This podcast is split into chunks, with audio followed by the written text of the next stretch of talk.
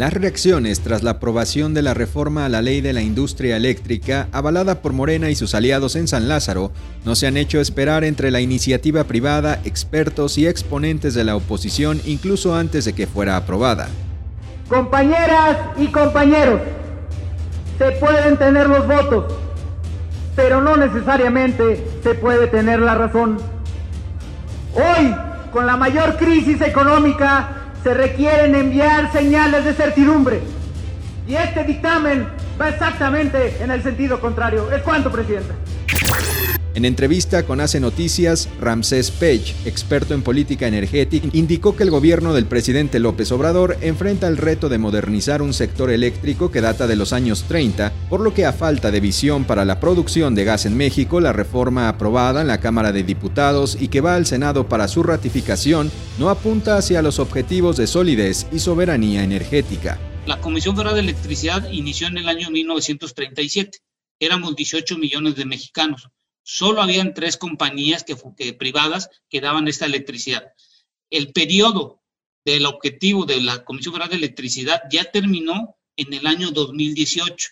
Ya existe la infraestructura y ya están las plantas de generación. Ahora le compete a la Comisión poder competir con las demás compañías y ser garante junto con los privados de la, de la generación de electricidad, el suministro y tener tarifas que estén de acorde a la eficiencia de cada planta.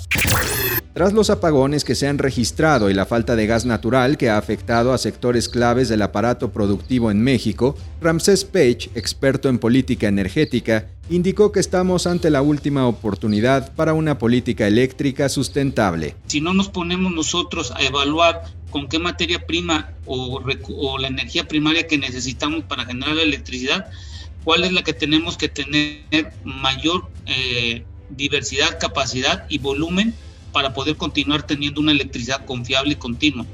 Y esto lo que tenemos que hacer es que es la última oportunidad que nos está dando porque ya la naturaleza ya cambió y esto es un efecto ya, ya, vamos a decirlo desde el punto de vista de la parte ambiental, y este es un cambio climático que nunca, nunca había sucedido en los últimos 10 años, estas temperaturas en febrero. Aseguró que el gobierno del presidente López Obrador debe garantizar el acceso a los servicios de energía eléctrica porque es un derecho de la población sin embargo, la reforma aprobada por los diputados de Morena no apunta en ese rumbo. Es un derecho, derecho humano, por así decirlo, que toda la población tenga acceso a energía barata, limpia y que tenga una confiabilidad de tenerla a las 24 horas. ¿Qué es, es todo esto que estamos diciendo? Es, no me importa si es azul, rojo, amarillo, verde, quien lo genere, no importa.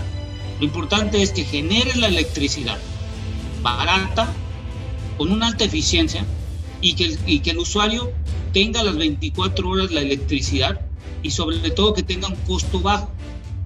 Hoy no es momento de estar peleándonos, es momento de ir visualizando de largo plazo.